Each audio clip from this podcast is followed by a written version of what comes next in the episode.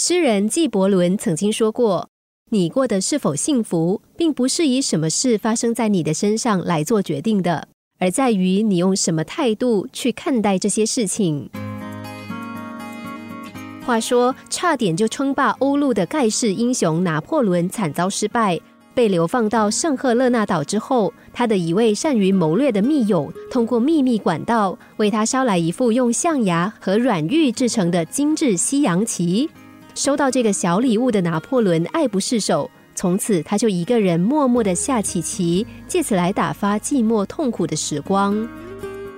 时光匆匆过去，这副棋被摸得光滑了，而拿破仑的生命也走到了尽头。拿破仑死后，这副棋流到了市场上，经过多次转手拍卖，不断的更换主人。后来，在一个偶然的机会下，这副棋的最后一位拥有者突然发现。其中一枚棋子的底部居然可以打开，而且里面还塞有一张叙述怎样逃出圣赫勒纳岛的详细计划表。法国小说家大仲马曾经说过：“谁若是有一刹那的胆怯，也许就放走了幸运在这一刹那间对他伸出的香饵。一刹那的胆怯、疑惑、犹豫不决。”这些一刹那，或许就决定了我们一辈子的命运。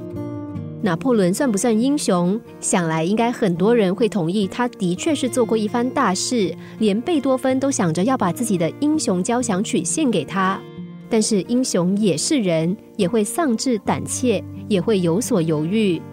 正是因为这样，他在最后的关头放弃了。不再千方百计的想要逃出去重振声威，否则绝对不至于连密友为他精心设计的机关都无法看破。天无绝人之路，问题在于在找到那条路之前，我们是不是已经先放弃投降？只要不放弃，拿破仑没有办到的事，我们未必也办不到。